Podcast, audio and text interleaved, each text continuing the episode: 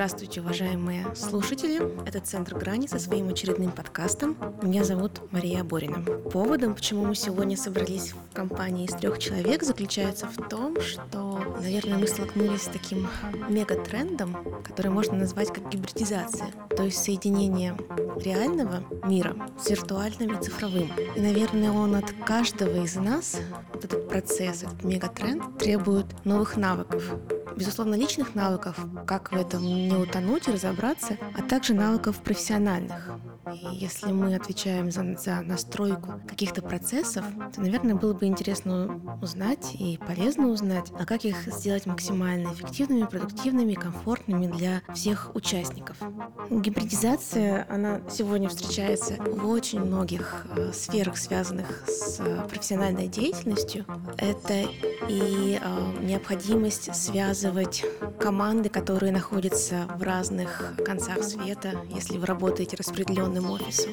Это потребность организации публичных мероприятий, связанная с последними событиями, которые происходят полтора года во всей, по всей планете. И сегодня даже можно проводить различные официальные вещи наподобие собрания учредителей юридического лица тоже в гибридном формате, объединяя онлайн-участников и офлайн-участников. Но практическим поводом для нашей встречи, на которой присутствует э, Тимофей Дубровских, который помогает нам во всех вопросах, связанных с технической частью. Привет. Ага, привет, Тимофей. И Максим Черепанов, который работает в нашей команде Центра Грани. И так получилось, что его личное увлечение красивым звуком помогает нам в новой реальности. Что произошло? Буквально несколько дней назад мы под моим не самым, возможно, эффективным руководством провели одно из гибридных мероприятий, которое было посвящено как раз вопросам э, гибридизации различных аспектов некоммерческой деятельности. И у нас на мероприятии присутствовали спикеры, которые находились здесь, в коворкинге э, «Лаборатория настоящего». А, были спикеры, которые подключались из других точек планеты, в том числе, например, из Ирландии. А большая часть аудитории нас также слушала онлайн. Или через платформу Zoom, или через наши социальные сети. Так вот, Поняв свои организационные ошибки, а, я сегодня хочу поспрашивать моих коллег о том, что можно было сделать по-другому и что необходимо учесть, если хочется комфортного, интересного гибридного мероприятия будь то деловое, будь то публичное, будь то развлекательное. И мой первый вопрос заключается в следующем. Тимофей, вот когда я к тебе обратилась, что мне нужно помочь а, провести мероприятие для онлайн и офлайн аудитории. Я наивно полагала, что могу заказать у одного человека все мероприятие под ключ, когда один человек будет отвечать за все, весь, за, за, за весь процесс. Это была наивная мысль, и она не совсем получилась как раз по этой причине. Максим к нам подключился в самый последний момент, буквально за полтора часа, организовывая нам стрим в социальной сети. Правильно я понимаю, что одному техническому специалисту не суметь вывести вот мероприятия гибридные. Одних рук недостаточно. А если это так, то как ты считаешь, какой минимальный набор а, ну, специалистов, который должен быть вовлечен в процесс? Надо сказать, что мой контекст в том, что я достаточно широкий специалист в разных штуках. Я привык работать в некоммерческих организациях или в инициативах, когда очень мало людей, очень мало денег, очень интересно все делать, горящие глаза и очень классно всем этим заниматься. И в этом плане, с одной стороны, мне интересно делать все самому, просто потому что ну, раньше, точнее, мне было интересно делать все, все самому, и у меня есть такая привычка и инерция, потому что это классно, интересно и привлекательно. И как бы такой вызов. Ну и я супер кайфую от технологий, от стримов, от того, что звук там можно хитренько там что-нибудь куда-нибудь засунуть и достать, и там HDMI-потоки. Это все вызывает у меня большой внутренний интерес и какой-то прямо, ну, задор. И раньше мне было привычно все делать одному. И в какой-то момент я сломался. Когда я делал сам гибридное мероприятие, еще стрим, еще Zoom, еще демо... ну, вот как бы в рамках этого гибридного мероприятия, и демонстрацию экрана на проектор. Это было все с одного компьютера, и я сломался. Типа я, ну, все, я все сделал, но мне было очень-очень-очень тяжело, потому что слишком много переменных и, ну, как-то очень такое. Там меня камера еще села, что-то еще случилось, в общем, слишком много переменных. И я понял, что так делать не нужно, и нужно стремиться к тому, чтобы у каждой задачи был отдельный человек. И я поработал в команде Сначала мы делали здесь мероприятие для ОГФ в Digital порту, и там у нас был подрядчик, который э, сделал основную часть работы, и я посмотрел просто, как это делают люди. Потому что я никогда не работал в больших бизнесах, которые занимаются именно там гибридными событиями, или зумами, или стримами, вот это все. И я увидел, что вместо меня одного этим занимается там условно пять человек. И я такой, прикол. Потому что, ну, зарплата этих пяти человек — это там пять тысяч рублей за день, как минимум. Типа это просто оператор, который стоит у камеры, например. Ну, не просто оператор. Или там режиссер эфира, он получает там, не знаю, 15 тысяч рублей в день или что-нибудь такое. Ну, то есть это вообще другой мир. Потому что гонорары, которые получал я, они были несравнимы с тем, которые получали обычные бизнесы. Ну и понятно, потому что это не коммерческий сектор. И потому что мне было интересно. Ну и все еще остается. И потом я съездил в Москву, и мы тоже делали там большое событие, тоже для Центра Грани.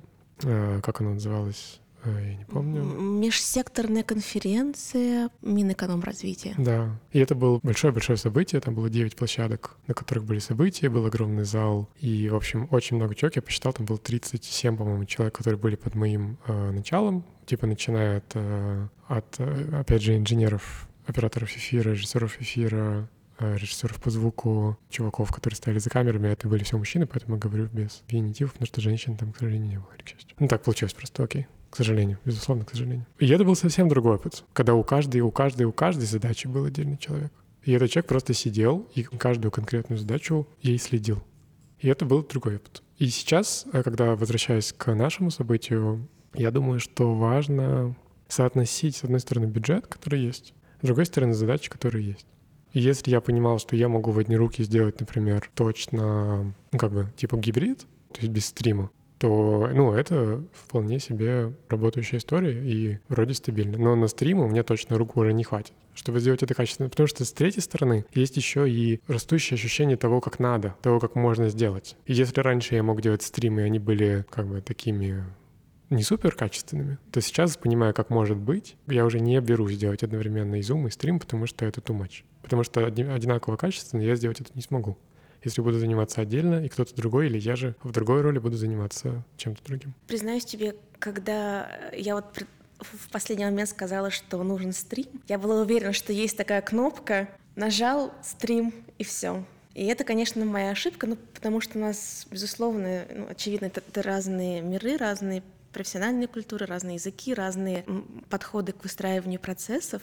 И здесь моя ошибка как человека, который в тот момент координировал, было вот незнание того, как это происходит на практике. Теперь я поняла, что нет такой волшебной кнопки, которая бы все сразу решала, и все было бы автоматизировано. Получается, что в этой такой технической части очень много вещей, которые как раз не какие-то универсальные коробочные решения, это всегда тонкая настройка конкретно под мероприятие, под аудиторию, под заказчика.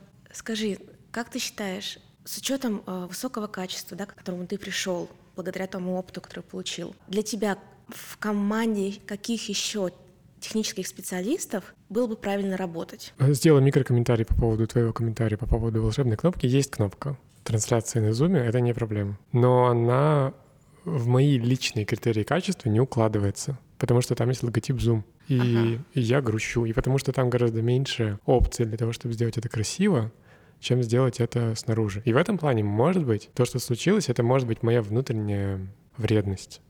Когда я сказал, что нет, это невозможно. Потому что когда я сказал «нет, этого невозможно», это в самом деле означало «нет, этого невозможно сделать на таком уровне качества, за которое я хочу браться и с которым я хочу работать». Но уровень качества мой и других организаций разный, и в этом плане, может быть, я повел себя как недостойный подрядчик. В этой ситуации, может быть, мне нужно было сказать «Мария, действительно есть такая возможность за полчаса, или там за два часа до события, действительно есть, но это будет вот в таком качестве и скинуть ссылку без оценочных суждений. Uh-huh. И ты бы сказала, это качество мне подходит. И я такой, супер, бам, а я этого не сделал, потому что у меня все еще есть какой-то там вот такой... Тоже можно было монтажить на лету? Нет, там нельзя было монтажить на лету. Там можно делать отслеживание для всех. Это самый крутой монтаж, который там есть. То есть волшебная вот. кнопка, она выдает э, картинку, там, скажем, брендированную, где мы понимаем, что сюда подключились какая-то платформа, и это, ну, ее определенная реклама, да? Ну, это Zoom, мы, да. Да, да. мы, а, а ты вот, это же очень важно. Ты знаешь, если бы я, если бы ты мне тогда в тот момент об этом сказал, наверное, я бы сказала, да, Тимофей, это очень классно, потому что это разделяет мои какие-то подходы к тому, могут ли какие-то другие посторонние корпорации, платформы, люди вмешиваться в наш процесс. И здесь я разделяю Супер. твой уровень да, спасибо. качества. Это нужно взять на заметку, что Я об этом не знала. Теперь я об этом знаю. Мне кажется, в мой внутренний чек-лист, который я пишу для себя о том, как проводить гибридные мероприятия, это очень важный момент. Супер. И в этом плане, что логотип может и не быть, чтобы mm-hmm. быть абсолютно объективным, если мы проводим события в Zoom, мы можем купить Zoom-аккаунт, у которого этого логотипа нет. Uh-huh. Это нормально, просто у Центра Грани такого аккаунта пока что нет, потому uh-huh. что не было такой нужды. Но в целом это возможно. Uh-huh. И отвечая на твой вопрос, обычно это делается на бумаге, когда раскидываются те сущности, с которыми нам нужно оперировать. Если мы говорим о гибридном формате... На бумаге ТЗ ты имеешь в виду? Ну, схему, да.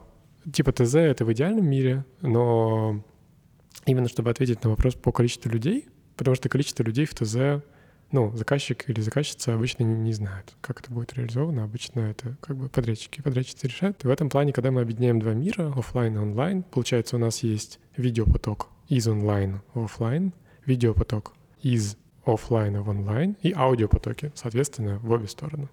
Это значит, что все друг друга должны видеть и слышать. И в идеальном мире на каждом потоке есть отдельный человек. Если мы говорим просто про супер простые технологии, mm-hmm. то есть когда мы соединяем там условно офис с одной камерой, с одним микрофоном, с другим офисом, с одной камерой или с другим микрофоном, ну или там с зумом, mm-hmm. где там уже мы уже не думаем про камеры и микрофоны, потому что люди сами об этом позаботились. И в этом плане, чем больше сущностей внутри офиса, там есть не одна камера, а две, соответственно, у нас появляется два оператора на каждую камеру. Две переменных две переменных. И если появляются два оператора или операторки, значит, у нас есть типа э, режиссер, который на лету, или режиссер, который на лету их шьют. Ну, третья переменная. Третья переменная. Все правильно. И у нас бюджеты растут. Бюджеты растут, э, неумолимо. И в этом плане сам принцип uh-huh. — это что одна сущность, один человек, как минимум.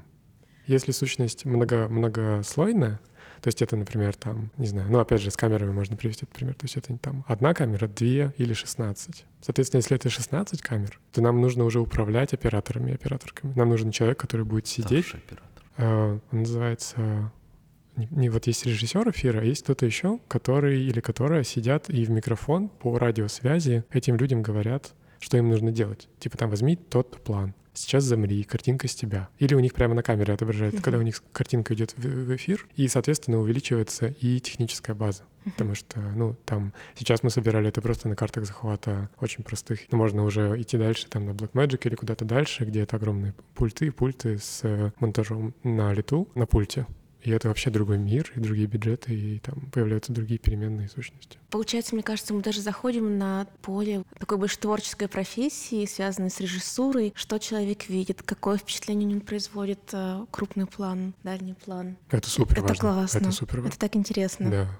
И в этом плане, чем качественнее будет картинка, тем лучше мы будем создавать ощущения у других людей, а это то, зачем люди вообще тусуются вместе, где угодно, офлайн или в зуме. Ну, я в это верю, по крайней мере. И давая хорошую картинку с себя, с той сущности, о которой мы заботимся, мы ее в хорошем свете представляем. Это может быть и звук, и картинка. Я хотел вмешаться, у меня тоже был такой небольшой инсайт. Я все собирался научиться делать стримы, и ко мне за полтора часа до мероприятия Тимофей подходит, надо сделать стрим. И, собственно... Я, я по-другому спросил. Ну да, да. Я спросил, интересно ли Ты тебе просто научиться. не знаешь подноготную в том а. плане, что я буквально две недели до этого думал, вот надо запускать стримы для Центра Грани, учиться это делать. Все совпало, в общем-то, я так легко и согласился на это по этой причине.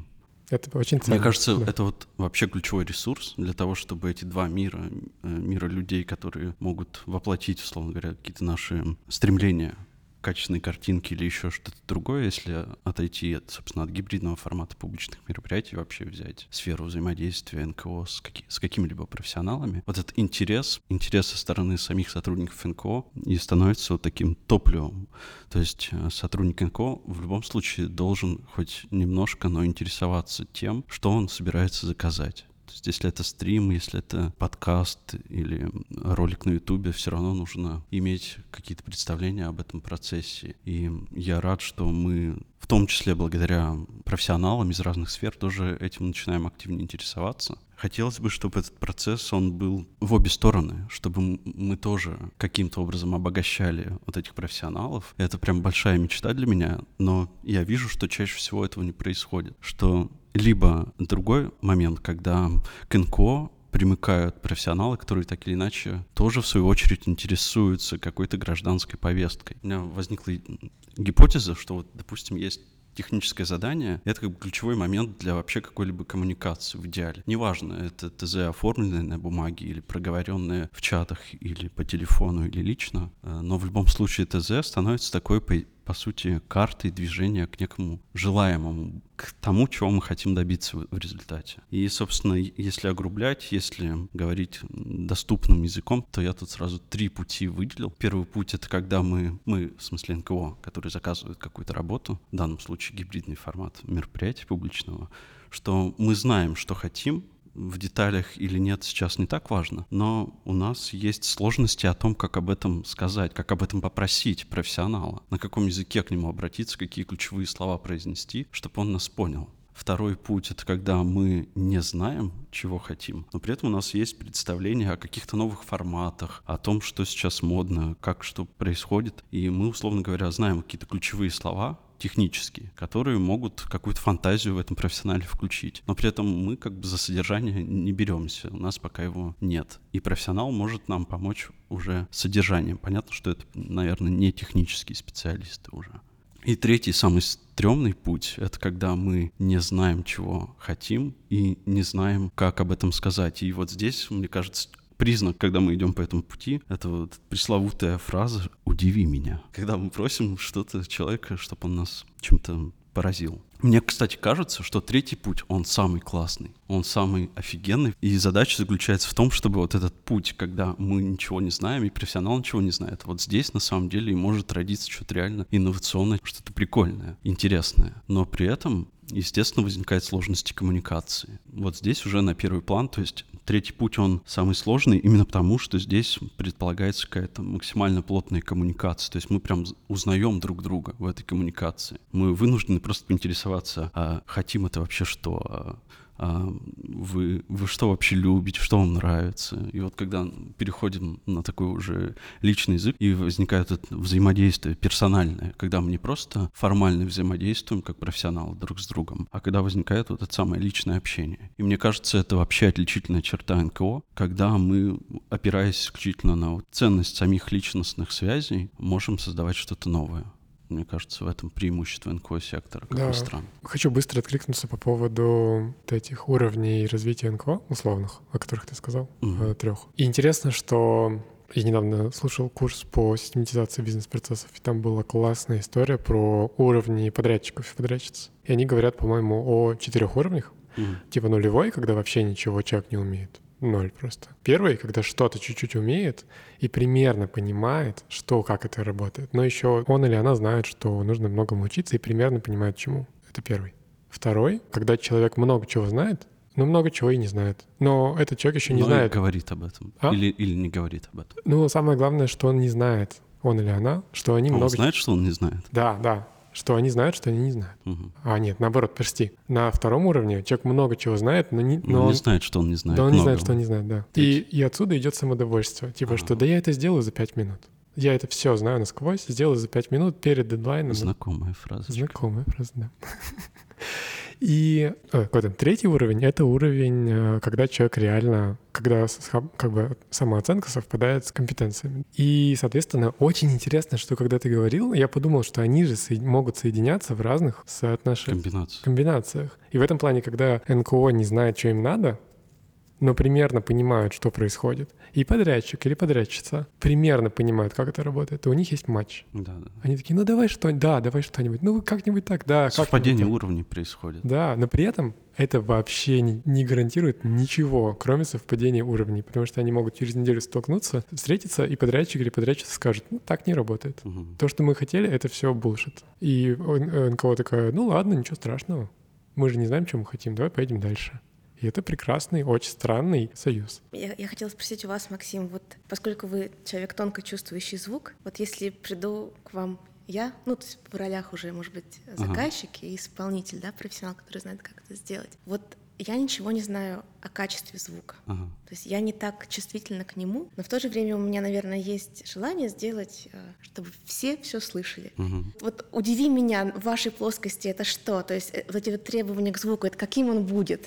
Ну, это нужно сделать радийный звук скорее всего, когда, ну, то есть, если говорят о звуке, то все равно пользуются какими-то стереотипами, привычными формами, а привычная форма на сегодняшний день — это, условно говоря, какой-нибудь такой скомпрессированный звук и какие-нибудь джинглы, перебивочки, что-нибудь такое. Но если вы продвинутый слушатель из такого, из разговорного жанра, скажем, какие-нибудь аудиоспектакли, то это вообще другой жанр. И удиви меня, может быть, из этой плоскости. То есть я все равно, скорее всего, уточню. То есть попрошу какие-то референсы, пытаюсь понять ваш вкус, и начну работать вот под этот ваш вкус. Но хорошо ли это, это тоже вопрос. То есть э, продукт в НКО, он должен соответствовать нашему внутреннему вкусу или каким-то другим запросам, общему уровню развития технологий, или он должен быть максимально полезен, удобен для нашей аудитории. То есть если так, то Тут могут быть, опять же, радийные критерии вступить в действие. Ну, то есть начнется вот эта цепочка вопросов дурацких. Как раз то, о чем я и говорил, что мы начнем просто каким-то образом взаимодействовать, узнавать друг друга. А на ваш взгляд, вот этот уровень, который необходимо поддерживать в НКО, он какой? Ну, чтобы это было приемлемо, хорошо, не, не меньше, не такой нормальный Если стандарт. мы говорим о чем? О, о публичных о, о звуке? О звуке? Да. На любом важном для участников событии гибридном. Ну, я думаю, что это точно э, микрофоны в любом случае для того, чтобы всех было слышно. То есть это можно по-разному реализовать. Э, можно просто расставить по площадке микрофоны и снимать звук со всей площадки, либо самый простой вариант передавать микрофон там спикерам. Ну, то есть основной критерий в том, чтобы всех было слышно, и, естественно, для этого нужно специальное оборудование и специалист, который будет за этим следить. Вот меня всегда саму интересовал вопрос, в какой момент, а, вот я знаю аудиторию, я примерно знаю ее ожидания. Нужно ли а, мне работать на mm вот эти ожидания, или я должна делать какой-то шаг вперед, делать лучше, интереснее, правильнее, более ценностно отвечающий мне. Вот ты, Тимофей, как думаешь? А давайте мы, да. собственно, у вас-то и спросим, вот у вас, вы чего хотели, когда пытались сделать вот стрим, зумчик вот этот? Вы хотели просто максимально широкой аудитории, или у вас был основной критерий это уровень качества какой-то? Наверное, это соблюсти необходимый минимальный стандарт так, чтобы люди не отключились, потому что они плохо слышат, неплохо видят. Если бы они отключились только потому, что я плохой модератор, спикеры mm-hmm. им не интересны, вот для меня это был некий такой показатель. Но в то же время я считаю, что в нашей сфере, в такой некоммерческой, общественной, ну, мы своего может быть, это слишком высокопарно звучит, мы должны быть своего рода инноваторами, которые могут поднимать стандарт все выше, выше, выше и выше. Почему-то именно в нашей сфере, может быть, я уже идеализирую ее, но хочется делать лучше, чем ты делал раньше. И мне кажется, вот этот прогресс ну, в области гибридных мероприятий там, или удаленных мероприятий, он очень прямо вот так вот вырос за Мне последние... кажется, это вот тоже в том числе связано с тем, что многие НКОшники, они были просто вынуждены начать этим интересоваться. И у них появился какой-то образ желаемого продукта. Они много посмотрели разных зумов, посмотрели много разных стримов, у них появилась эта насмотренность, наслушанность, повысились какие-то требования к качеству. Мне кажется, во многом благодаря этому. Ну, ну да, но я у себя в голове, у меня были какие-то идеальные картинки в виде трансляции из э, оперного театра, угу. где несколько камер и, не знаю, вот поворот головы, вот, э, вот это вот что-то как такое. телеспектакль. Да, но в то же время я понимаю, что нужно соотносить с, ну, во-первых, с просто с ресурсами организации, с человеческими ресурсами, потому что когда Тимофей ты мне сказал, я это навсегда запомню, одна задача один человек,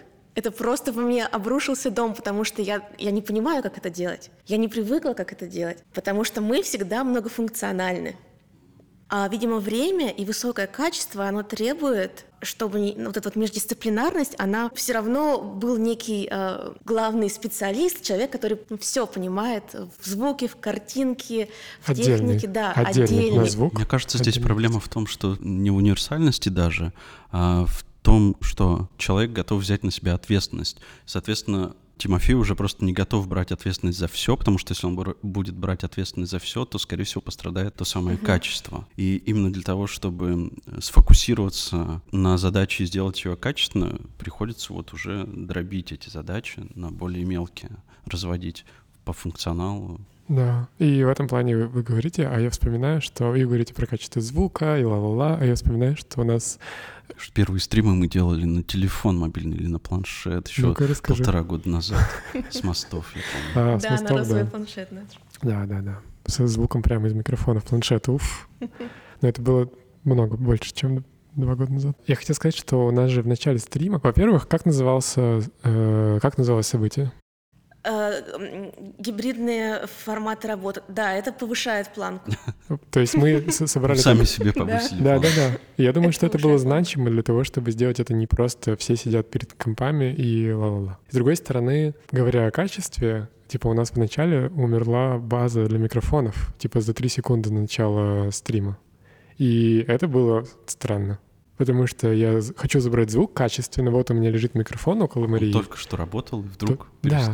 И я такой, так, один человек, одна задача, чек. Типа, все готово, все супер, там много людей, всем занимаются, классно. Ну, достаточно. Микрофоны не работают. Что я должен был сделать иначе, чтобы этой ошибки не было? Потому что вот я стартую видео и аудиопоток с нашего аккаунта в Zoom и в, и в стрим, соответственно, с помощью Максима. И туда идет ужасный звук который лучший из тех, которые мог собрать на лету без той системы, которая была отлажена, но все равно он плохой. И я просто не нашел, что сказать. Потому что такие ситуации, когда отваливается какая-нибудь железка, которая всегда работала, они бывают. И у меня на стримах было несколько раз, когда мой компьютер супер классный, супер мощный, который работает, ну там на стримах уже там какое-то количество времени, он просто внезапно начинал глючить. Потому что там винда, ну, условно. И я такой, просто я не знаю, что делать. Но я знаю, я как бы разработал систему, что как бы я понимаю, что нужно сделать для того, чтобы стрим ну, не, не закончился, чтобы можно было перезапуститься, пересобраться и продолжить его с небольшой паузой, и все было бы окей. И в этом плане я рад, что у нас получилось перезапустить микрофоны, пока была у нас спикерка из Австрии.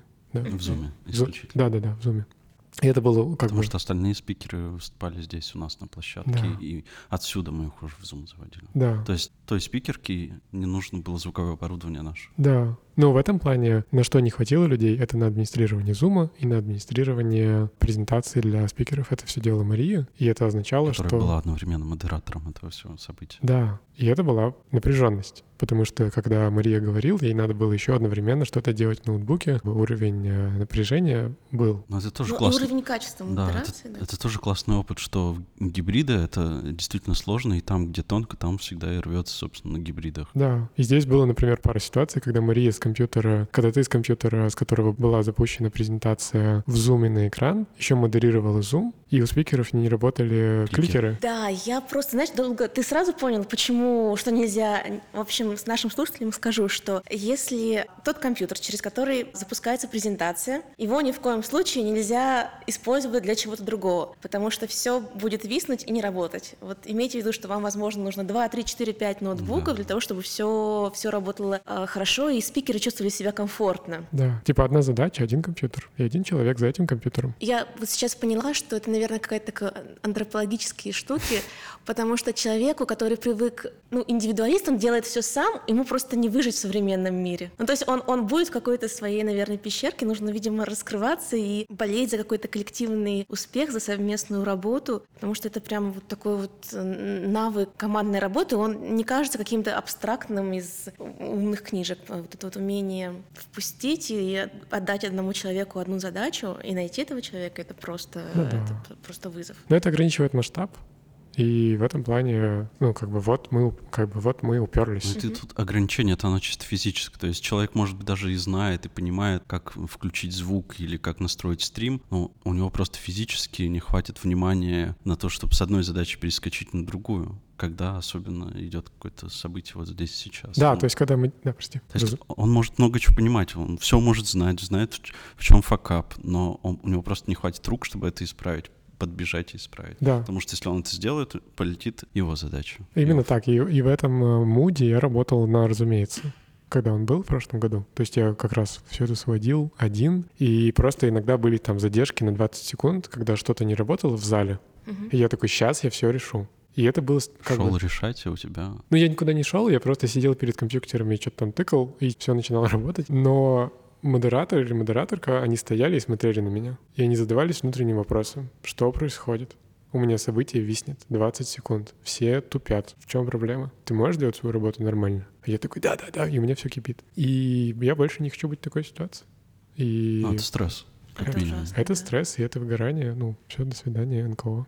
Слушай, техническим специалистам тоже нужен а, специалист, помогающий им, не выгорать. Или какие-то ретриты, или какие-то такие штуки, которые помогают восстанавливать после этого жуткого стресса, который ты испытываешь на мероприятии, потому что любое мероприятие, публичное, деловое, это вот сочетание ну, профессионального интереса и стресса.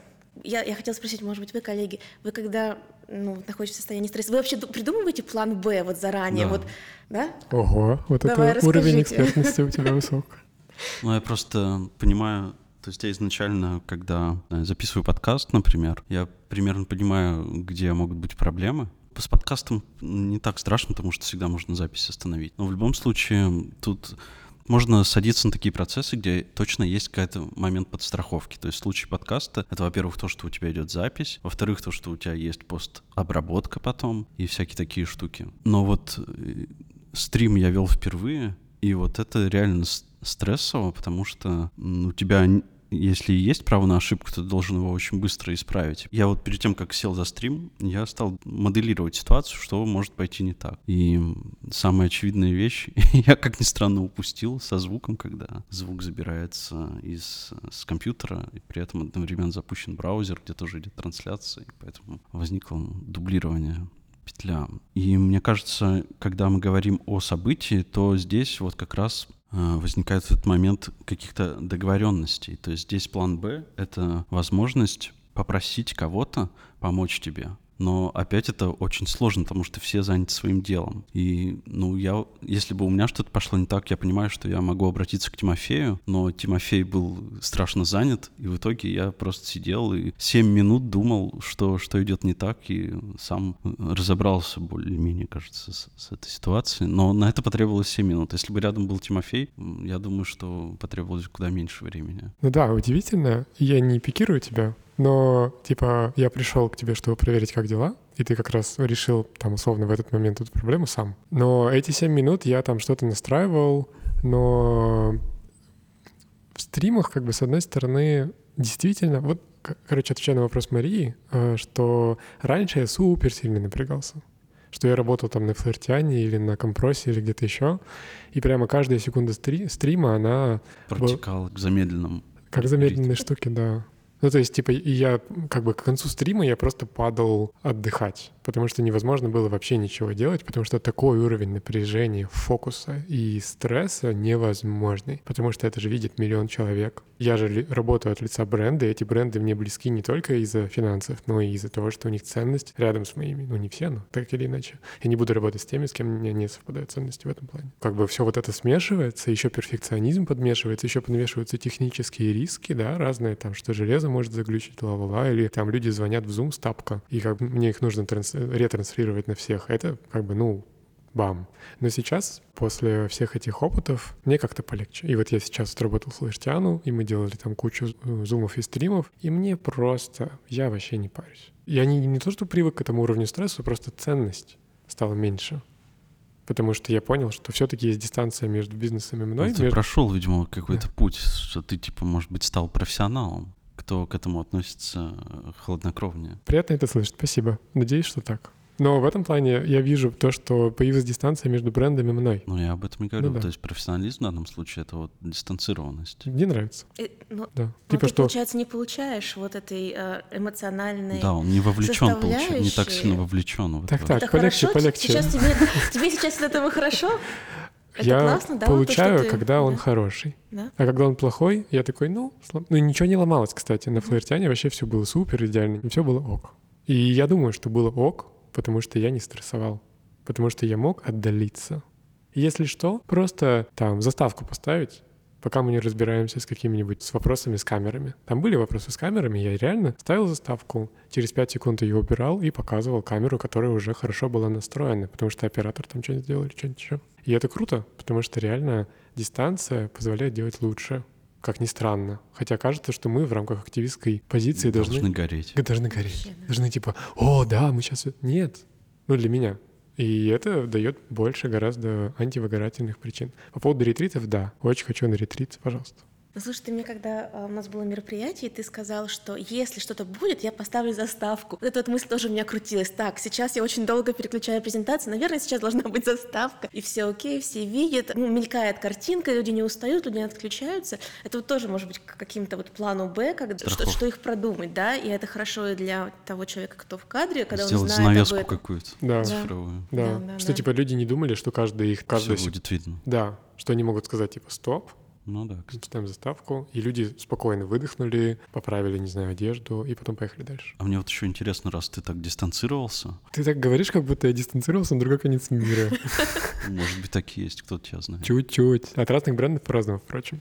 Если ты приходишь на площадку как профессионал, соответственно, сам немного дистанцирован, то люди, которые это все организуют, которые это все заказывают, они, скорее всего, ну вот как раз вот в этом состоянии, которое ты описал изначально, максимальная погруженность на стрессе, как они влияют, передается ли вот это напряжение от них, как от него профессионалы дистанцируются. Вообще вот эти люди отвечают словно за содержание, не за техническую часть. Вот когда они мельтешат, бегают, когда они начинают задавать какие-то дурацкие вопросы, как с этим профессионал справляться? Стоит ли лезть с вопросами к специалистам в такие моменты? Но для меня основными дистракторами и дистракторками обычно являются коллеги именно с технической стороны. Ну, это в моей выборке. И начинаются какие-то безумные разговоры про непонятно что, непонятно зачем, куча проблем вместо решений. Я раздражаюсь. Я говорю, типа, ты там, не знаю, следишь за звуком, следи за звуком. Сделай так, чтобы не был звук. И мне не нужно говорить про то, что у меня в стриме баланс белого не такой. Я знаю. И это вообще не твое дело.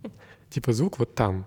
И это хорошо. А если это скажет человек от организации ключевой? Ну, я скажу то же самое в зависимости. Ну, просто форма и там, и там разная. Но я имею в виду, что и своему коллеге я так не говорю. Ну, типа, что Мгм. как бы послание такое, но форма разная в зависимости от человека, это ясно. И с заказчиками, с заказчицами то же самое. Хотя слово заказчик, заказчица мне не очень нравится, с коллегами. И в этой ситуации Конечно, чем больше мы проговорили до события, там то, о чем говорил ты по поводу технического задания или какого-то прояснения того, что ожидается по поводу референсов и все такое, тем меньше в процессе. Но недавно было событие, например, организатор сказал, у нас забрали помещение, в котором мы планировали работать, и мы будем работать в избушке. Это ну, просто такие вводные, новые. Вот мы едем на событие, и там за 30 минут до монтажа, ну, до монтажа, не до эфира, он сказал, вот такая ситуация. Там нет интернета, мы работаем через телефон, стрим через телефон, там нет вообще ничего, там ходят рядом люди, холодно, и мы работаем в этом месте. Но я сейчас утрирую, ну, как бы очень большие изменения, но понятно, что не он в этом виноват был что просто так сложилась ситуация. И в этом плане... А если смысл в такой ситуации критической вообще отменять мероприятие, переносить его? Так мы и не отменили, мы все сделали. Нет, Лучше я... в избушке. Не-не, я Конечно. говорю, может, лучше было отменить все и перенести. А-а-а. Ну, вот тогда... И он... ты как профессионал да. мог это прямо сказать, что... Конечно, конечно. Но я понимал, что мы можем соблюсти качество и мой личный комфорт. И в этом все окей. Но я утрирую на тысячу, понимаете, mm-hmm. когда говорю избушка, это не избушка. Когда люди, короче, заходят на чужую территорию и начинают мешать работать, то они просто уходят, если они не хотят помешать качеству.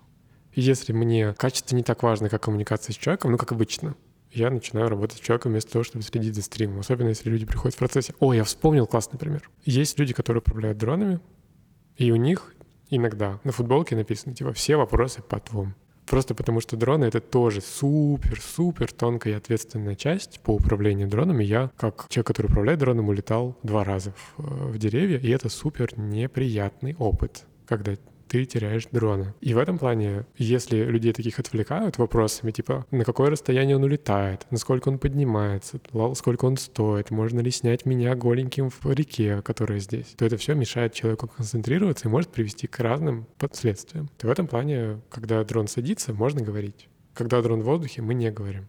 Здесь тоже была какая-то ситуация, когда кто-то ко мне подходил, и я говорил, типа, я вообще не коммуникабельный. Типа, со мной сейчас нельзя говорить «до свидания», потому что я был очень сфокусирован на решении, не, не важно, кто это. Потому что качество картинки для меня тогда было важно, чем коммуникация с человеком. Делает ли это мне профессионалом? Не знаю. Делает ли меня это бессердечным? Наверное, да. Но тогда я принимал такое решение. Я думаю, что это супер уникально от каждой ситуации. А потом можно включить сердечко, подойти к этому человеку и сказать, извини меня, что ты хотел? Да. Думаю, вот что... это было бы идеально. Наверное, так. Но ты так не сделал, да? Я не сделал. И в соседней комнате сидит человек Теперь и дует стыдно меня. будет да. весь вечер. Нет. Будешь плохо спать. Нет, я не буду. Я сказал, что этот человек сидит в соседней комнате, и, вероятно, так, ну ладно. Мне кажется, здесь можно вспомнить про то, что Максим говорил про личные отношения, которые как-то более надежно связывают mm-hmm. и дают большее качество и результат. Ну, это парадокс, да. Связь да. это сложнее, с одной стороны, да. но с другой стороны, результат может быть. Если взаимодействие получается, то, мне кажется, это всегда результат будет гораздо лучше, чем холодное взаимодействие заказчика и специалиста. Стопудово. Еще хотел микро, хотя я много говорю, хотел привести микропример того, что я тоже делал подкаст, и я его отдал монтажеру. И подкаст про растительное питание, и там много разговоров с вегетарианцами, вегетарианками, веганами веганками. И что случилось? Это про связь суперспециалиста, которого я нанял как НКО вот в этой ситуации, как некоммерческая инициатива. И он просто постепенно пропитывался ценностями, которыми пропитан этот подкаст. Угу. И это для меня важно и странно. Но это то, о чем говоришь, говорил Максим. Взаимообогащение. Да, про взаимное обогащение. Что типа я узнал что-то про него, он узнал что-то про меня и про инициативу, и он, как бы, его жизнь точно И изменилась. при том, что этот человек, он, скорее всего, включен в профессиональное сообщество подкастеров, Перми или там Да. откуда он был. Из Перми, и, да. соответственно, он тоже может эти идеи, ценности НКО дальше транслировать внутри своего сообщества. Да, это круто.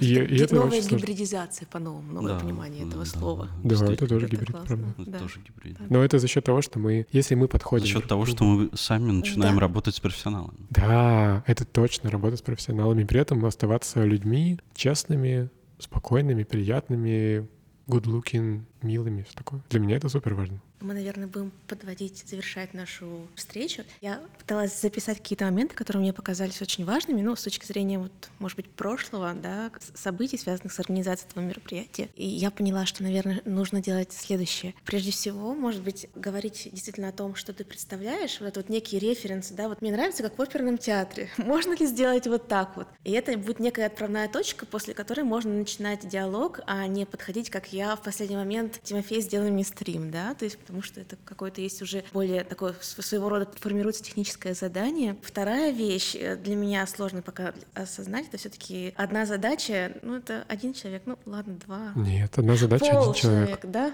Почему один? То есть Ну, нужно одна просто не типа не людей задачами обвешивать в этой логике, а сокращать количество задач, соответственно, упрощать формат, картинку, видимо, как Это весы получается, или ты меньше, Да, да, у тебя меньше переменных и меньше Да. людей. Если ты добавляешь перемен, то ты уже как организатор процесса должен подумать о том, чтобы у каждого была своя профессиональная задача, выполнялась комфортно, без стресса, один человек, одна задача. Ну, со стрессом, но не со стрессом в зоне паники. Позитивный стресс. Ну, в зоне обучения, да. В тонусе так. В тонусе, Да. Но грань тонка в некоммерческом секторе. В тонусе на грани. Отлично. Спасибо вам, коллеги, за этот разговор. Удачи нам всем в наших профессиональных активистских Я делах. понял, что идеальным доп. материалом к этому подкасту будет какое-нибудь написанное ТЗ о том, как мы что-то провели. Ох. Че вы смотрите на меня? Я не буду это делать. Такое ТЗ наоборот, то есть мы что-то провели, и написать ТЗ о том, как, как, как нужно было это сделать. Как нужно было это как выглядело бы идеальное ТЗ к событию, которое уже прошло. Круто. Но я думаю, нам нужно нанять на эту задачу одного человека. Но не меня. Почему одного гораздо больше, Гораздо чем больше, вообще, если. Всё правильно.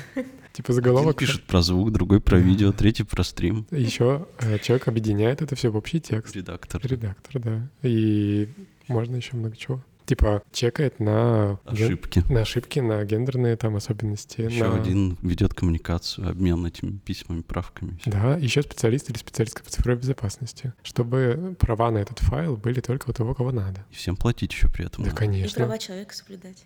Вот. Еще там белых трансгендерных мужчин. Любить всех, быть белыми и пушистыми. Вот. Какая сложная жизнь стала. Господи, во что мы себя вогнали? Ну, я верю, что это классный путь, и что можно делать классные дела, не сгорая. Надеюсь на это. Ну все. Спасибо всем. Спасибо. Спасибо. До свидания. Пока. Пока.